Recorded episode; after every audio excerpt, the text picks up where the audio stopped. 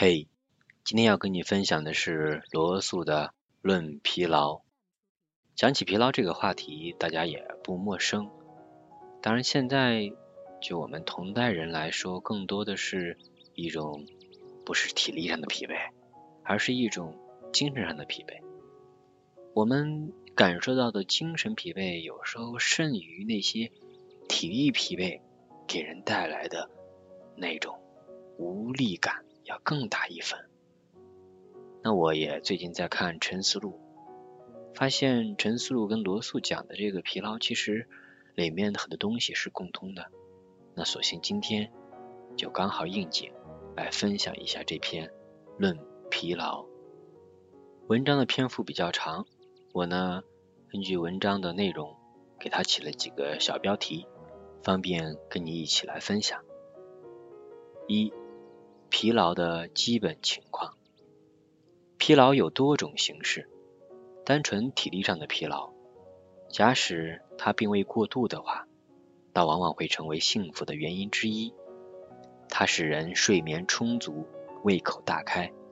然而，一旦它过度的话，它就会变成一种极大的危害。除了那些高度发达的地区，贫困地区的农民妇女，往往由于过度劳累。刚到三十岁，便已是佝偻老竭。在英国工业革命的初期，儿童的生长发育受到相当的压制，甚至常常因过度劳累而过早夭折。这种情况在工业革命刚刚开始的中国和日本也不难发现，在某种程度上也存在于美国南部各州。体力劳动一旦超过了某一限度，便会对人造成残酷的折磨，而且常常使得生活本身变得不堪忍受。然而，在现代世界的一些最发达的地区，由于工业生产劳动条件的改善，体力疲惫已大大减轻。在这些地区，神经疲劳却成为了最严重的问题。这种疲劳令人惊讶的是，常见于那些富裕阶层。二，现代生活中的疲劳是怎么来的？如何摆脱神经疲劳，在现代社会中成了一件极为困难的事情。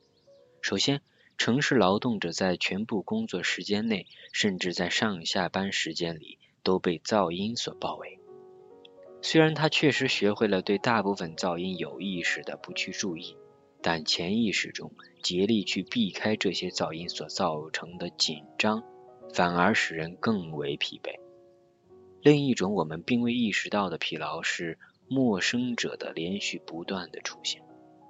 人的自我本能与别的动物一样，也习惯于对同类的每一位陌生者进行观察探究，以便决定用友好的还是用敌对的方式去对待他。这种本能在人们乘坐高峰期的地铁时受到了限制。这种限制的结果是，他们对每一位陌生者，对这些不是心甘情愿的，而是被迫挤在一处的陌生者，产生了一种普遍的扩散性的愤怒。赶早班火车也得急急忙忙，而这又引起消化不良。等到赶到办公室，一天的工作才刚刚开始，这位职员的神经已经紧张劳累。从而把整个人类看成可恶的东西。他的雇主也带着这种情绪赶到办公室，对雇员身上的这种疲劳和厌恶置之不理。雇员由于害怕被解雇，不得已装出温顺恭敬的样子。但是这种不自然的行为只会进一步加剧神经的紧张。要是允许雇员们一个星期有一次机会去捏一捏雇主的鼻子，或是用其他的方式来表达他的真实看法，他们紧张的神经也许会得到放松。但是从雇主的角度来说，他也有自己的烦恼，因而这么做并没有解决他的问题。雇员害怕的是解雇，雇主怕的是破产。三，有钱人的疲劳，确实。有些雇主已经足够富裕，根本用不着为此担忧。但是在他们取得这样的地位之前，他们一般都经过了多年艰苦顽强的奋斗。在这时，他们一定要时时警惕，关注着世界各地行情的变化，不断的设法击败敌手。这一切的结果是，当真正的成功来临之时，这个人的神经已经崩溃了。他已经如此习惯于焦虑状况，以至于在需要消除这种焦虑时，他仍不能摆脱它。是的，富人也有一些儿子，但是他们也多半给自己带来焦虑，而且这类焦虑同普通人几乎一样。他们聚众赌博，因而招致与父辈相同的烦恼。他们很少睡觉，通宵达旦寻欢作乐，弄垮了自己的身体。等到一切平静下来，他们也与自己的父亲一样，已经没有力气去享受幸福了。不管是出于自愿，还是出于选择或需要，大多数现代人过的都是这种神经高度紧张的生活。这种生活如此使人困乏，以至于没有酒精的刺激，他们就不能享受生活的乐趣。四。普通人的疲劳，对这些愚蠢的有钱人，我不想多加赘述，还是让我们来看看那些为了生存而不得不付出艰辛劳动的普通人，看看他们身上的更为常见的疲劳吧。在很大的程度上，这种情况下的疲劳往往是由焦虑引起的。这种焦虑可以通过一种更为积极的生活哲学以及一定的心理控制而加以避免。大多数人对自己的思想缺乏控制能力。我的意思是说，面对那些自己一时不能采取有效措施的问题，他们往往不能阻止自己去想他们。深夜里，男人们上床睡觉，在他们本应该去好好恢复体力，以便应付明天的问题时，他们却依然在床上翻来覆去，苦思冥想，为工作上的事情操心劳神。实际上，他们这时对这些问题是无能为力的。他们这样的苦思冥想，并不是找出一个明天可行的方案来，而只不过是一种半神经错乱的状态导致。这种状态正是失眠症所伴有的思维紊乱。黎明来临，半夜里的那种神经迷乱依然紧紧缠绕着他们，迷糊了他们的判断力。他们的脾气变得更加急躁，对每一个困难障碍，他们都感到非常愤怒。五、如何认识焦虑？聪明的人只是在有某种明确的目标时才会去考虑这些问题，平时则考虑别的事情。如果是晚间，他们就干脆什么也不去想。我并不是主张在遇到大的危机，比如说破产，或者说。一个丈夫有理由怀疑妻子对自己不忠实。我们来聊一下日常生活中碰到的一些麻烦。除了那些必须立刻处理的以外，我们可以把它们暂时搁置起来。在对大脑的思维进行了系统的训练以后，人就能获得更多的幸福，又能提高解决问题的效率，而不是不适当的、无间歇的去思考。在要做出一个困难而又劳人心神的决定时，一旦有关的数据信息收集齐全，就应该马上加以最充分的考虑并做出决定。一旦决定做出，除非有新的事实和证据，不要去随便加以修正。没有什么比犹豫不决更使人劳心费神、更无成效了。通过认识到那些引起焦虑的事物的非重要性。我们可以消除大部分忧虑。一生中，我曾经做过多次演讲。开始时，每一位听众都使我恐惧万分，神经是如此紧张，以至于我讲的极不成功。我非常害怕这种情景，以至于常常在演讲之前恨不得自己的腿被跌断。演讲结束后，往往因过度紧张而感到精疲力尽。后来，我渐渐地教会了自己，不管说的成功与否，都没什么大的关系。事情无论怎样糟糕，地球依然在运转。后来我发现，我对演讲的成功与否担心越少，演说的越好，神经的紧张随之渐渐减少到零了。许多种神经疲劳可以用这种方法来治疗。我们的行为并不如我们认为的那样重，成功或失败归根结底关系不大。再大的痛苦都可以忍受克服。那些似乎使人的幸福一去不复返的困难，随着时间的流逝也会渐渐消失，以至于到最后，人们都很难回忆起当时的困难有多么巨大了。除了这些以自我为中心的考虑，更为重要的是要记住，个人的自我并不是整个世界的最大的一。一个能够自我超越于自己的思想和希望的人，也能够在日常生活的困境中为自己找到安静闲适之地，而这对彻底的利己主义者来说是不可能的。六、工作过度的危害。所谓的神经卫生学并没有得到多少研究和重视。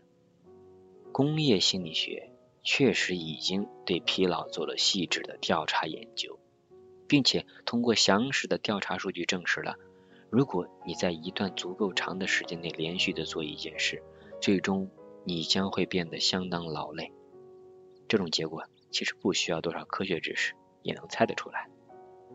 尽管有一些疲劳研究是针对学校的孩子们的，但它的主要目标还是针对机体的疲劳的。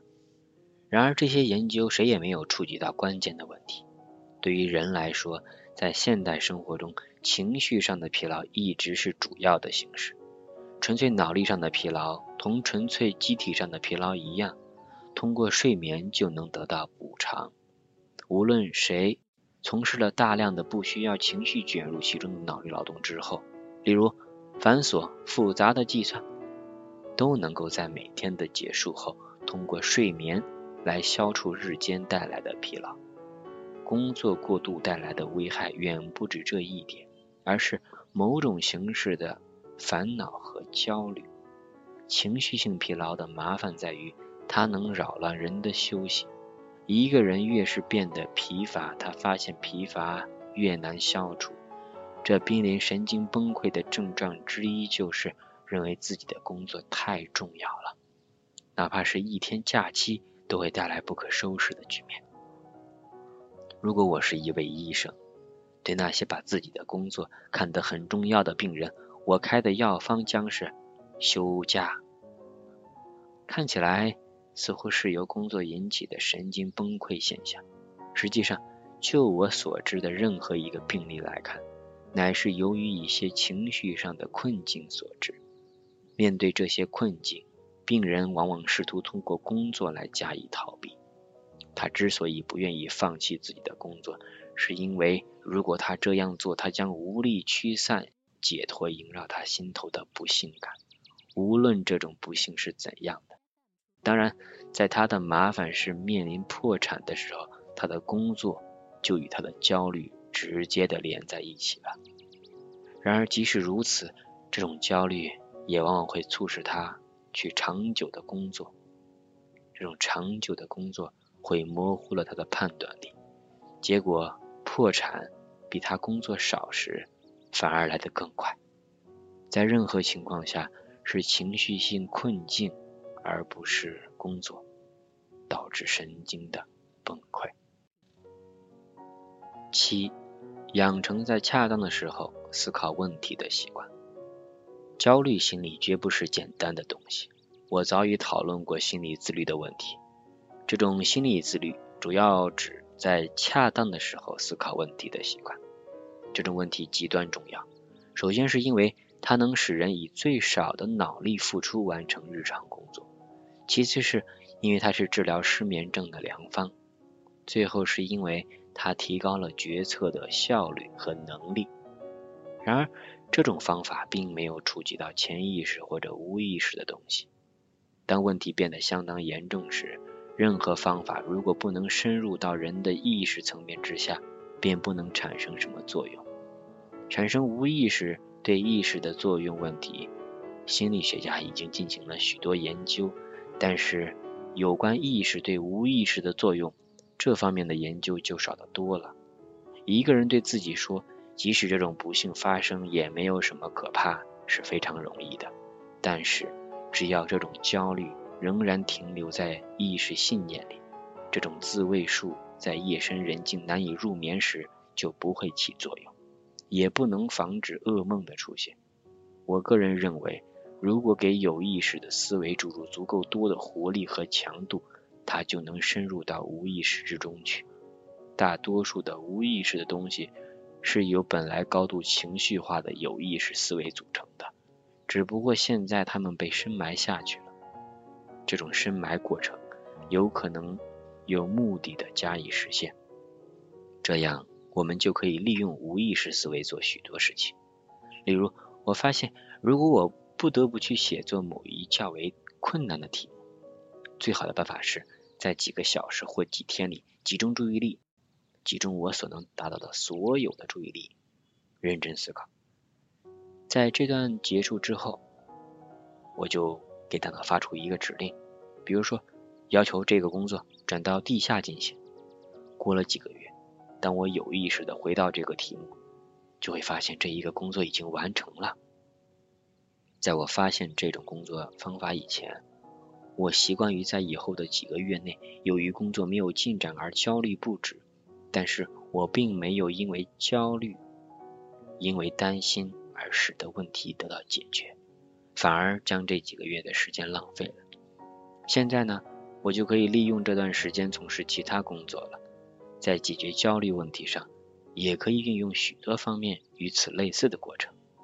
当受到某种不幸事件的威胁时，先审慎的、有意识的思考一下，有可能发生的事情中。什么东西最糟糕的？在对这种可能的不幸做了表面的考察之后，给自己一个坚强的理由，相信不管发生什么，都不会有什么极端可怕的灾难。这类理由总是存在的，因为说到底，我们个人碰到的任何事情都并没有什么普遍的重要意义。在你对最坏的可能性做了长久的、持续的审视，并且怀着确信对自己说：“嗯，毕竟这问题并不是那么严重紧要。”之后你会发现，你的焦虑已经消减到一种最小的程度。重复几次这一过程也许是必要的，但是到最后，如果你面对最坏的可能性也没有退缩逃避，你就会发现你的焦虑彻底消失了，取而代之的。是一种振奋激昂的情绪。八、对付恐惧的方法，态度很重要。这种方法也是避免恐惧心理的更为普遍的方法的一部分。焦虑是恐惧的一种形式，所有的恐惧形式都导致疲劳。一个人如果他学会了不再恐惧，就会发现日常生活中的疲劳大大减少了。现在。在我们不希望危险发生的地方，恐惧便以其最有害的形式悄然降临。恐惧的情绪时而袭入我们的头脑。恐惧的对象每个人都会不同，但几乎所有的人都有某种潜在的恐惧。有的人怕得癌症，有的人担心经济上破产，第三个人担心自己不光彩的隐私被人发现。大家辗转反侧，思绪萦绕，挥之不去。也许以上这些人用的是一种错误的对付恐惧的方法。无论何时恐惧进入到了他们的头脑，他们都试图去想别的东西，试图用娱乐、工作或者其他别的方式来分散自己的注意力。这种不敢坦然面对现实的做法，反而加剧了各种形式的恐惧。转移自己思考目标的方法，是由于对鬼怪幽灵的恐惧引起的，人因此转移了自己注视的目光。正确的对付他的恐惧的方法，是去理智的、平静的、全神贯注的思考，直到这种恐惧完全不再陌生。当你发现自己喜欢对任何事情都苦思冥想时，别担心。对付最好的方式就是去比自己平时更认真的态度进行更深入的思考，直至最后他失去了令人恐惧的特征。现代道德中最为缺失的东西，便是对付恐惧的方法态度。确实，人在体魄上的勇敢，尤其是战争中的勇敢，是社会对男人的期望。但是社会并不期望他们具有其他方面的勇气，也不希望女子具备任何勇气。一个勇敢的女人，如果她希望男人喜欢她，就不得不把这种勇敢掩藏起来。一个男人除了在身体上受到攻击时应表示勇敢之外，如果在其他方面也有这种表示，便会被当成是坏毛病。例如，对公众舆论的冷漠态度，就会被认为是一种挑衅，公众便会尽其所能对那个敢于破坏公共权威的人予以惩罚。所有形式的勇气，不管是在男人身上还是女人身上。都应该像体魄上的勇气在战士身上一样得到颂扬。年轻男人身上普遍具有的体魄方面的勇气，就证明了公众舆论可以激发并培养勇气。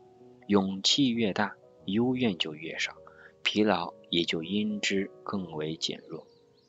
因为男男女女现在所遭受的神经疲劳的绝大部分，无论是意识层次的。还是无意识层次的，都是由恐惧引起的。九，疲劳的最为常见的原因是对兴奋的爱好。一个人如果把闲暇时间用于睡眠，他便会身体健康，但是他的工作却烦闷单调。他觉得在自由支配的时间里有一种娱乐放松的需要。问题在于。最容易获得的，表面看来最吸引人的娱乐活动，多半是一种消磨神经的活动。追求兴奋的欲望过了某一极点后，就成了或是扭曲的本质，或是某种本性不足的标志。在以前的幸福婚姻中，大多数男人并没有兴奋的需要，但在现代世界，婚姻常常被推迟如此长的时间，以至于。当最终经济条件具备时，兴奋却变成了一种习惯，它只能在短时间内得到抑制。如果舆论允许男子在二十一岁便结婚，而又不需负担如现代婚姻所需要的沉重经济负担，那么很多人就绝不会再去寻求一份与自己工作一样使人疲劳的娱乐活动了。然而，提倡这么做会被认为是不道德的。对于单个人而言，他们不能改变他们生活于其下的法律和制度，因而很难对付那些专制的道德家们制造的并极力维持的局面。但是，认识到使人兴奋的娱乐并非通向幸福之路，却是很有意义的。虽然人们会认为，由于使人更满足的快乐是可望而不可及的，因而除非通过兴奋的刺激。否则，生活就会变得令人难以忍受。在这种情况下，一个谨慎的人唯一能够做到的是约束自己，不允许自己去寻求那种有损健康、影响工作的过分而又使人疲劳的快乐。治疗年轻人的烦恼的最根本的方法在于改变公众的道德观念。同时，年轻人也应该认识到。他最后总要结婚的。如果他的生活方式使得幸福的婚姻成为不可能的话，那将是不明智的。而神经的紧张和对更为文雅高尚的娱乐方式能力缺乏，很容易造成这种生活方式。十和大地保持联系。神经疲劳的最为糟糕的特征之一就是。它是人和外部世界之间的一道障碍，可以说，它使人得到的印象模糊不清、悄无声息。这个人不再去注意周围的人，除非被某些小骗术和怪腐习气所激怒。从食物中或者从阳光中，他得不到任何乐趣，但却倾向于对少数几件事物表示强烈关注，而对其他一切熟视无睹。这种精神状态使人坐立不安，以至于疲劳不断增加，到最后不得不求助于药物治疗。从根本上来说，这一切都是与大地失去了联系的惩罚。但在今天城市人口大量集中的情况下，我们到底能与大地保持多大的联系，绝对不是一件能轻易看得明白的事。